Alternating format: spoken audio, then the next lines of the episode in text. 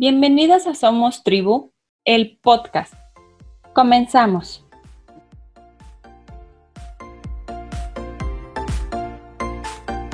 El pequeño mundo de la niñez, con su entorno familiar, es un modelo del mundo. Cuanto más intensamente le forma el carácter la familia, el niño se adaptará mejor al mundo. Carl Jung. Hoy platicaremos acerca de la importancia del entorno en el niño, en el adulto y en la sociedad, sus consecuencias inmediatas y a largo plazo, y cómo podemos mejorar con ejemplos prácticos la vida de todos. Nos hablará de ello desde la perspectiva ayurveda y la pedagogía Waldorf, la psicóloga holística Claudia Solís, quien se ha formado en diferentes ramas como psicóloga ayurveda, budismo gestal, metafísica, psicología cuántica, entre otras. Bienvenida, Clau. Hola, ¿qué tal, Clau? Muchas gracias por la invitación. Y el día de hoy vamos a compartir este tema tan interesante porque últimamente ha habido algunas circunstancias que nos han hecho voltear hacia adentro, que nos han hecho replantearnos una vida saludable y el día de hoy vamos a hablar del entorno saludable en el niño obviamente en el adulto, porque todo lo que eh, se enseña cuando somos pequeños, todo lo que se adquiere cuando somos pequeños, pues se ve reflejado en la adultez. Y cuando somos adultos, al ser parte de una sociedad, también repercutimos en una sociedad enferma o en una sociedad saludable. Entonces, seguramente eh, muchas personas se han preguntado, ¿estoy viviendo de manera saludable? Y nos basamos eh, para dar una respuesta en lo que conocemos. Y en los medios de comunicación, en las redes sociales, se ha planteado mucho el tema, sí, de los medicamentos, eh, también ahora acerca de la alimentación, del ejercicio, de algunos hábitos saludables, pues por este tema ¿no? que se ha dado estos últimos meses. Pero en pocos lugares se habla acerca del entorno saludable y es lo que les quiero platicar. Lo vamos a hacer desde dos puntos de vista, desde la psicología ayurveda y desde la pedagogía Waldorf de Rudolf Steiner. Bueno, comenzamos en la parte de Ayurveda. Ayurveda, para quienes aún no habían escuchado esta palabra, es la ciencia de la vida. Es una medicina natural, una medicina holística que se originó en India desde la época, bueno, de los Vedas, de ahí surge Ayurveda. Y una de sus ramas es la psicología ayurveda. Y esta, al igual que la psicología occidental, pues va a enfocarse en quién es el ser humano, en el conocimiento del ser humano, en su comportamiento, en sus emociones, en toda esta parte que conocemos psicológica, pero eh, desde un punto de vista holístico. Va a incluir la parte física, la parte mental, emocional y la parte espiritual. Y bueno, eh, ya que hice este breve explicación de, lo que es Ayurveda, pues en la psicología Ayurveda se habla acerca de la alimentación a través de los sentidos. En general, Ayurveda basa yo creo que el 60% de sus tratamientos en un cambio de alimentación, si no es que más porcentaje. Y en la psicología Ayurveda, también gran parte de los tratamientos tiene que ver con la alimentación, pero a través de los sentidos. Nosotros estamos acostumbrados a que solamente la comida que ingerimos a través de la boca, pues es lo que nos alimenta y que nos va a causar un estado de salud o un estado de enfermedad corporal. Pero resulta que también, así como tenemos este cuerpo físico, pues también tenemos un cuerpo mental y ese cuerpo mental también tiene una asimilación, también tiene una digestión y tiene un proceso de desecho o de eliminación. Entonces, ¿cómo es que alimentamos este cuerpo mental? Pues a través de nuestros sentidos. Para la antroposofía existen mucho más, muchos más sentidos de los cinco que conocemos, pero bueno, ahorita vamos a enfocarnos a estos cinco que, son conocidos por todos. Sería la vista, el olfato, el gusto, el oído, el tacto. Y eh, todos los estímulos que entren a través de estos sentidos van a ser un alimento para nuestra mente. Esto obviamente tiene que ver mucho con el entorno, porque pues donde nosotros estamos, aunque no seamos conscientes, estamos percibiendo estímulos, estamos recibiendo todo el tiempo información de nuestro entorno, de nuestro alrededor, y esos estímulos, aunque nosotros no los, eh, no los percibamos conscientemente, pues están haciendo algo dentro de nosotros. Entonces, eh, para que esto quede un poquito mejor explicado, vamos a incluir ahora un, un término que en Ayurveda se conoce como gunas o tres energías, tres tipos de energía.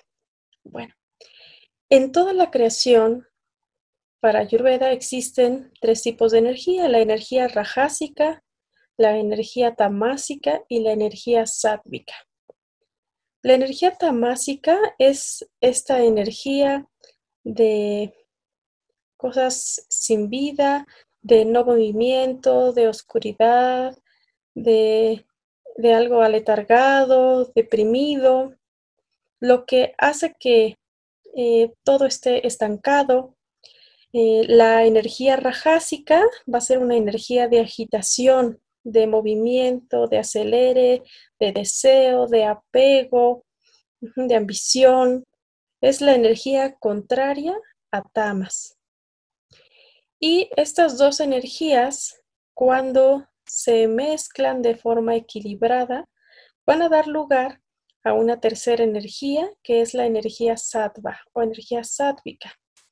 Esto es, tomamos lo suficiente de rayas como o rajas, se pronuncia de cualquiera de las dos maneras, para estar con vitalidad, con entusiasmo, con alegría. es esa energía que nos permite eh, hacer las cosas, tener eh, logros. Y cuando tomamos también lo suficiente de la energía tamásica, pues vamos a estar eh, estables, contenidos, estructurados, calmados. Entonces, nosotros debiéramos tener en nuestro ambiente energías sádvicas, para que eso sea un alimento sátvico para nuestro cuerpo mental y eso obviamente repercuta en salud mental, en equilibrio, en un estado de bienestar, en un estado de felicidad. Y bueno, ¿cómo saber si estamos haciendo una correcta alimentación? Bueno, vamos a revisar un poquito algunos ejemplos de, de estas energías para irnos dando, irnos dando cuenta cómo es nuestro entorno. Entonces, lo primero que podemos revisar del ambiente en donde estamos la mayor parte del día, sea nuestro hogar, nuestro trabajo, o si nos las pasamos probablemente en, un trabajo que no es un, lugar específico, sino nos estamos moviendo habría que revisar cómo son las energías, las características de los estímulos que entran a través de nuestros sentidos, cómo son esos sonidos, esas imágenes, esos aromas, esos sabores, esas sensaciones corporales, probablemente de, la textura de los objetos, de la temperatura del lugar, además de el ambiente emocional que hay ahí. Normalmente el ambiente físico va a repercutir en el ambiente emocional, pero también lo que está sintiendo, pensando cada persona también influye en el ambiente emocional. Entonces, bueno, eh, si tenemos en nuestro ambiente una saturación de objetos, eso ya sería un estímulo rajásico. Si esos objetos además están desordenados, eso aumentaría todavía más ese estímulo rajásico.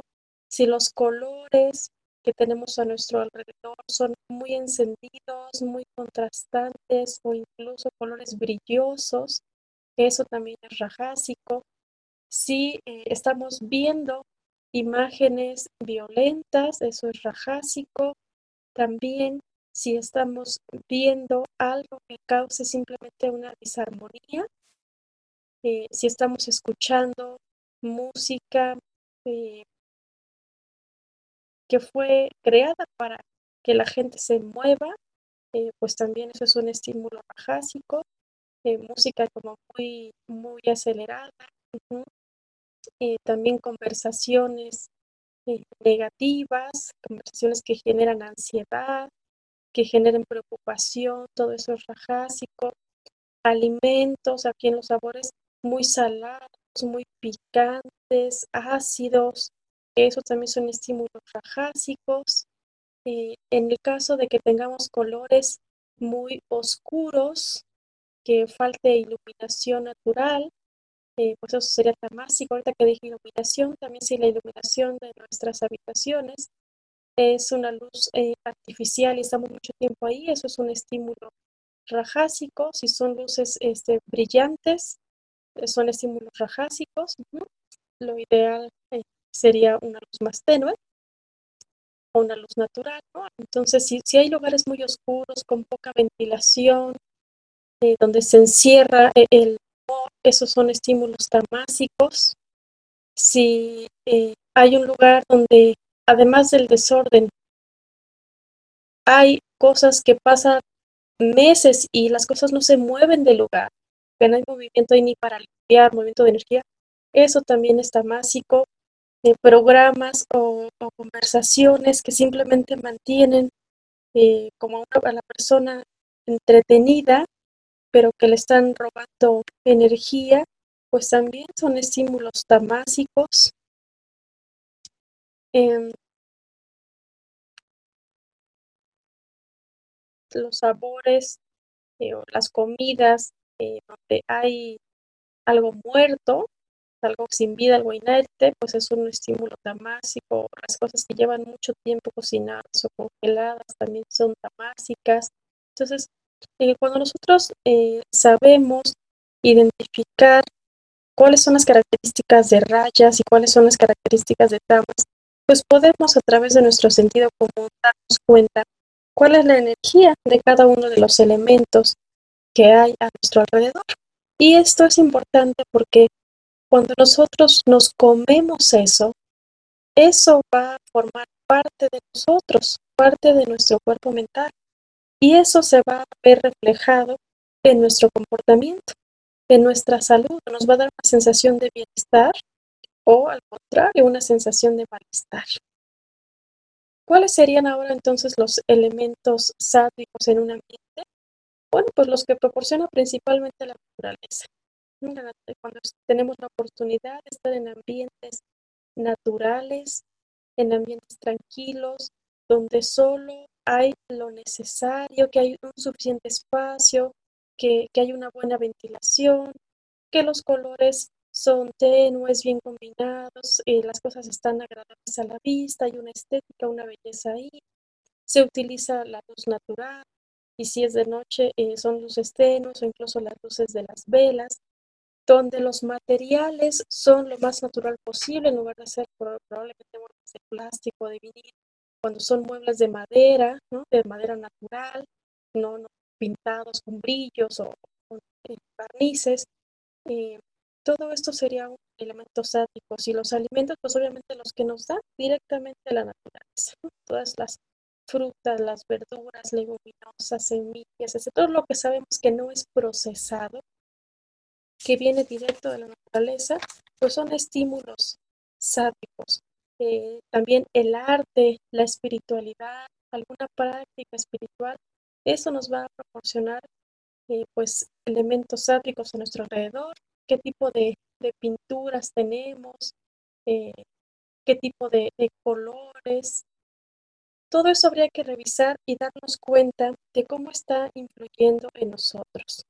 Ahorita las voy a comentar rápidamente cómo sería eh, una personalidad rajásica, una personalidad tamásica y una personalidad sátrica, para que eh, cada uno pueda ir dándose cuenta si esa personalidad que tiene, que bueno, hay muchos factores para que cada quien tenga una personalidad, pero también sabemos que muchas veces nosotros no nos mostramos realmente como somos, porque, o como es nuestro propósito, nuestra esencia, porque estamos contaminados por el ambiente y eso nos ocasiona comportarnos de una manera distinta a quienes realmente somos. Bien, vamos a comenzar por una persona tan básica. Este tipo de personas son las que tienen problemas psicológicos profundos, que sus energías, sus emociones están estancadas, están reprimidas. Es gente que ni siquiera se da cuenta que tiene un problema y obviamente pues no va a buscar tratamientos con facilidad. Son personas con una pobre higiene, con pobres hábitos de autocuidado. Son personas que piensan que pues ya está un destino y no son creadores de nada nuevo, no aprovechan las oportunidades, no aprovechan las soluciones, son muy influenciables eh, por otras personas negativas o por hábitos negativos, son personas irresponsables, eh, normalmente no se dejan eh, conocer íntimamente por las demás personas. Una persona rajásica, pues es una persona con una muy buena cantidad de energía, pero que quema esa cantidad de energía con actividad excesiva. Son personas que siempre están haciendo algo, están usualmente agitadas, que rara vez las ves en paz. Personas de opiniones fuertes, que buscan el poder, que son impacientes, inconsistentes en tratar problemas. Tampoco les gusta tomar responsabilidades y más bien culpan a otros. Estas personas eh, pueden lograr metas y, y son como muy controladores de su vida, pero no despiertan un propósito espiritual. Están normalmente dominados por el ego. Aquí está la vida de algunas personas muy exitosas, para lo que todavía se conoce como éxito, esas personas que hacen mucho, se preparan mucho, trabajan mucho, tienen mucho, pero que se sienten vacíos por dentro. Este tipo de personas, pues normalmente la vida les trae algunos shocks, ¿no? Tienen grandes sufrimientos cuando pierden el control y pues aún logrando muchas metas son personas que no son felices. Y las personas eh, o de personalidad sádica, y que es la clave para la salud, son personas muy creativas, personas espirituales, tienen una naturaleza armoniosa y adaptable, normalmente se sienten en paz, en balance, eh, cortan ¿no? desde la raíz psicológica de, las enfermedades. Eh, son personas que se consideran como diferentes, ¿no? que se cuidan a sí mismas. Para este tipo de personas la vida es una experiencia de aprendizaje y ven el lado bueno de todas las cosas, ¿no? incluso en la enfermedad. Son personas que tratan de comprender en lugar de, de evadir o de suprimir. Claro que también sienten emociones negativas, por supuesto que sí, que también sienten tristeza y se enojan, pero tienen un adecuado manejo de sus emociones. Entonces, obviamente nosotros quisiéramos ser unos adultos sáticos y quisiéramos también que nuestros hijos fueran eh, unas personitas donde predomine este tipo de energía sática. Y por eso es importante cuidar qué tipo de ambiente les estamos proporcionando con todo lo que entra a través de los sentidos. Y bueno, en este caso, de, hablando de los niños, pues, ¿qué pasa con ellos, no? Con ellos sucede exactamente lo mismo que con el adulto de todo esto que yo acabo de explicar, pero también hay algunos aspectos distintos que se dan exclusivamente en la niñez y aquí es donde vamos a meter esta parte de la filosofía, de la pedagogía para explicarlas. En el caso de los niños, desde la perspectiva antroposófica, se considera que el niño es un ser espiritual que está encarnando en esta tierra y que ese proceso para dejar de ser un ser eh, completamente espiritual y formarse como un ser más terrenal, pues lleva un periodo de transición de varios años. Entre más bebecito se es, más conectado con el mundo espiritual está y conforme van avanzando los años, pues esa conexión con el mundo espiritual va disminuyendo y van conectando más con el mundo terrenal. Eh, se considera que los primeros siete años de vida es cuando el niño todavía está en contacto con, con este otro mundo espiritual y que en todos estos siete años nosotros para, tenemos que tratarlos con mucho amor, proporcionarles un ambiente hermoso, amoroso, bello, verdadero, porque estamos eh, siendo conscientes que son seres espirituales que tienen que meterse a un cuerpo para aprender, para poder experimentar todo lo que es ser un ser humano. Entonces, eh, desde este punto de vista, se entiende también o se dice que así como el bebé tuvo a una madre que lo gestó durante nueve meses, que le proporcionó junto con eh, esa esencia divina, esa inteligencia divina, todo lo que necesitaba para formar su cuerpo, pues cuando el bebé nace, necesita de otra madre que le siga ayudando en la formación de su cuerpo, en la formación de sus órganos, en el desarrollo de sus órganos, esta funcionalidad. Y bueno, ¿quién va a ser esa madre? Pues esa madre es el ambiente, el ambiente que tenemos con los niños en casa y en el preescolar, en los primeros años de la primaria. Eh, bueno, en la pedagogía Waldorf, de hecho, los niños entran a primaria hasta los siete años, o sea, realmente sería la etapa preescolar. Pero bueno, nosotros conocemos que en la educación que, que tenemos en México, pues los niños entran a primaria a los seis años, incluso algunos desde los cinco.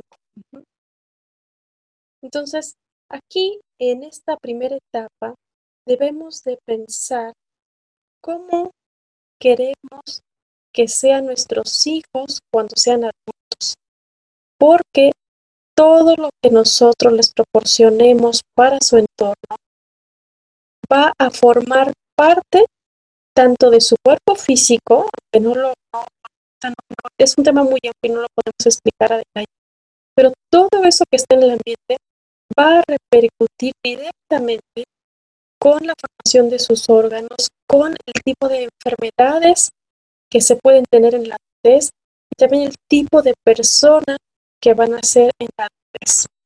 Entonces, habría que preguntarse qué tipo de hijo, qué tipo de adulto quiero formar, qué tipo de ciudadano quiero dejar a este mundo.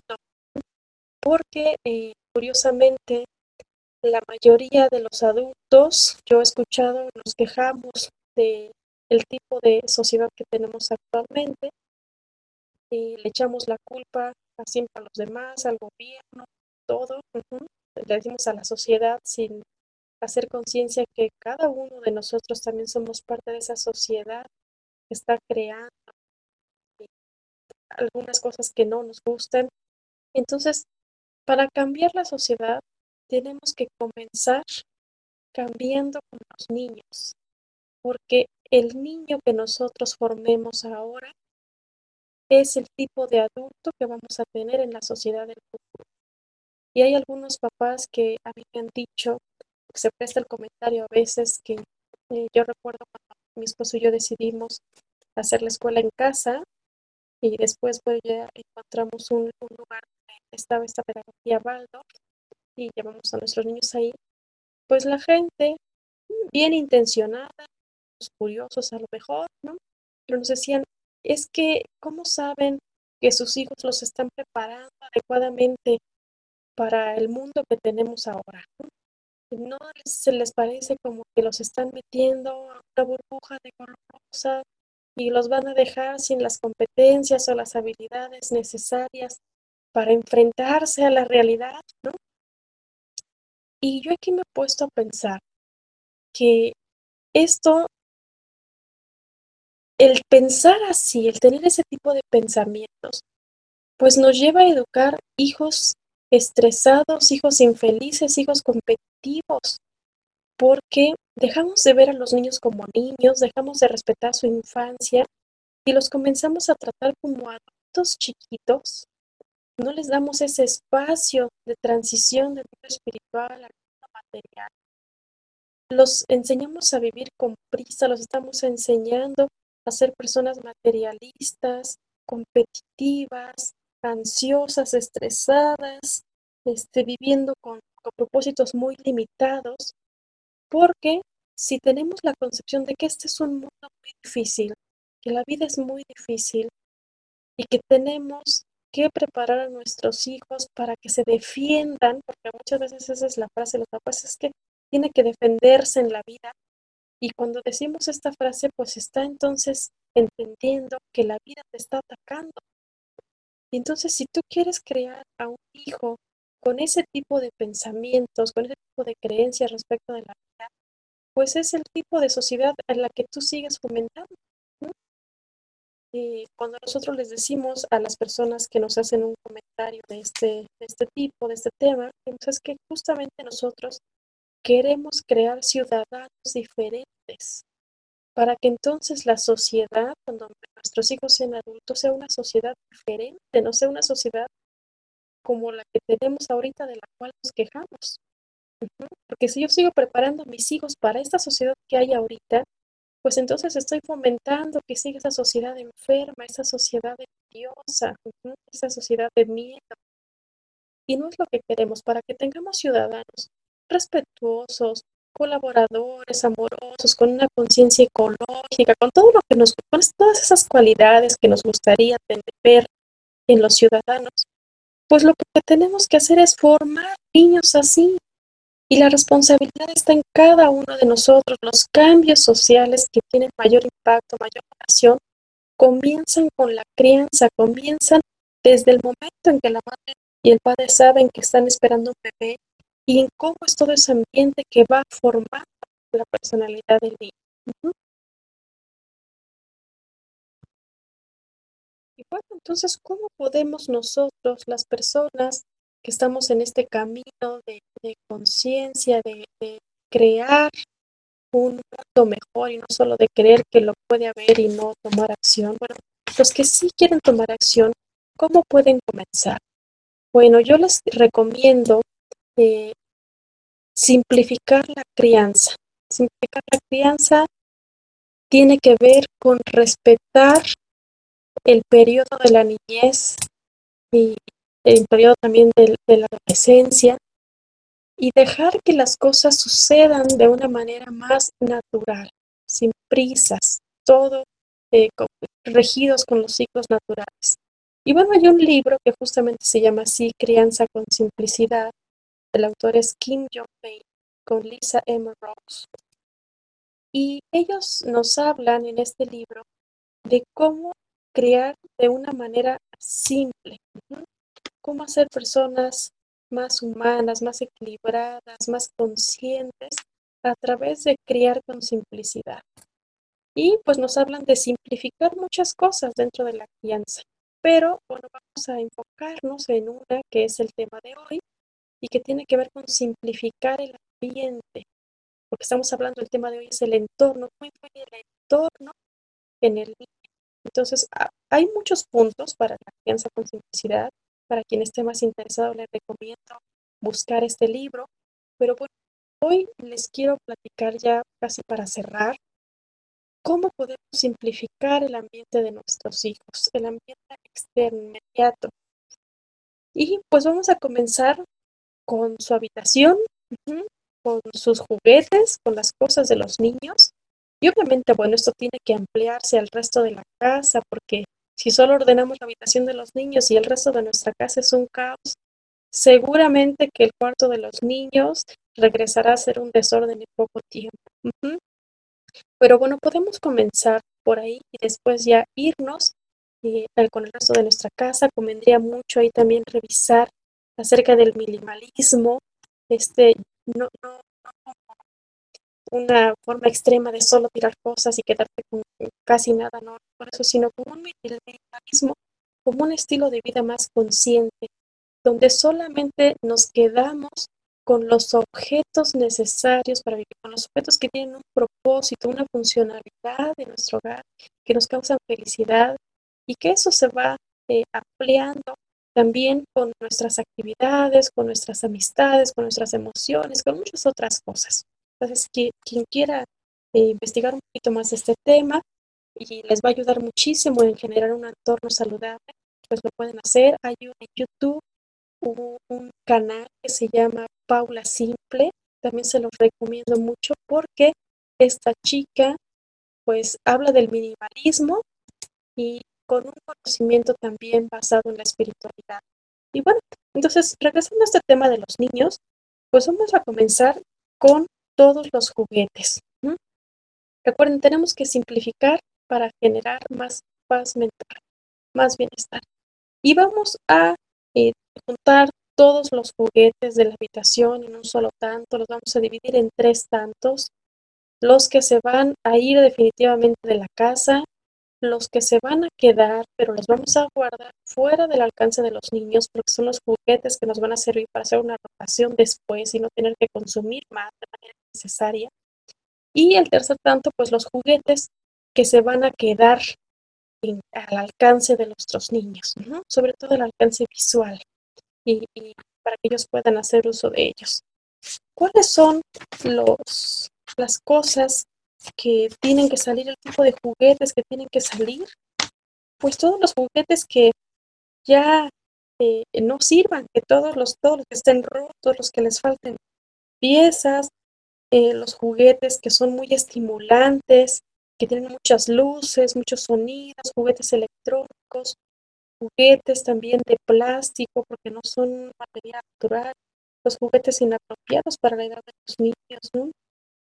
Este, los que se rompen fácilmente, los que ya están en el olvido porque alguna vez se compraron nada más por el berrinche y en realidad el niño ni caso le hace, los juguetes repetidos y aquí un punto importante también los juguetes que son muy fijos o que hacen de todo, porque en la mayoría de los juguetes de ahora solamente están hechos para eh, como apreciar la, la imaginación de Hollywood, ¿no?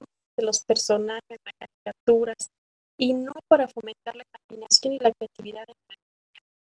Entonces, tenemos que sacar esos juguetes que solo les permiten a ellos jugar una sola cosa, que les, que les indican cuál es el personaje, qué es lo que le toca hacer y con eso el niño se cierra a otras posibilidades.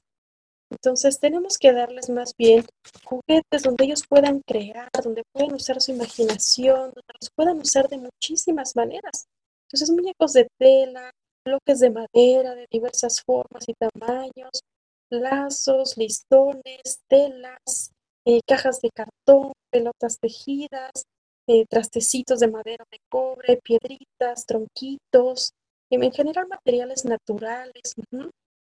Y pues ponerles también, quitarles de, su habitación eh, aparatos electrónicos, televisión.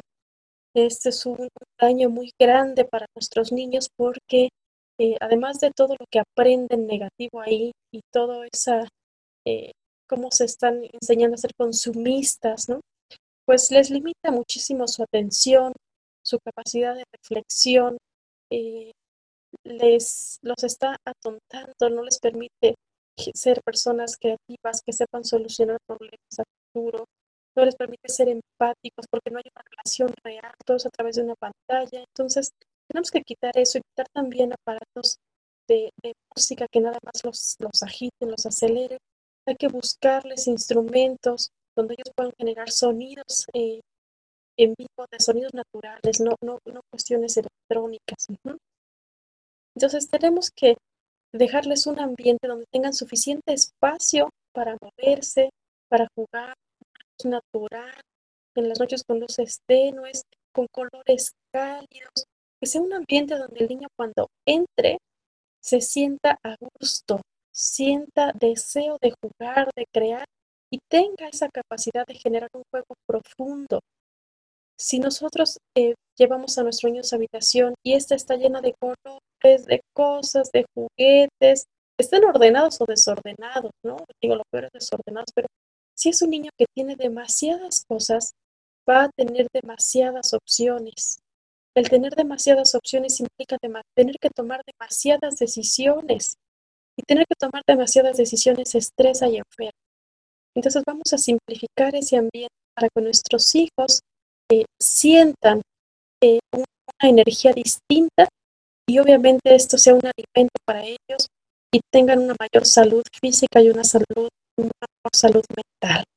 Y bueno, hay otros, otros aspectos que podríamos también eh, simplificar con ellos como, como la ropa, la comida, los aromas, eh, su agenda, ¿no? Porque ahora ya hay niños que de verdad necesitan la agenda con tantas actividades. Hay que reducir el número de actividades extraescolares, de tener espacios, de no hacer nada, esas válvulas de escape, esos espacios, así como los flujos naturales de, nuestro cuerpo de inhalación y de exhalación, como la naturaleza que va cambiando de estaciones y todo, es a través de ciclos, pues también así las actividades del niño tendrían que ser durante el día, actividades que le inviten a entrar en sí mismo, que lo calmen, que lo relajen, y actividades que le permitan expandirse, expresarse, jugar, moverse, para que de esa manera, con ese equilibrio, ellos incluso pues duerman mejor eh, y eso también repercute en su salud.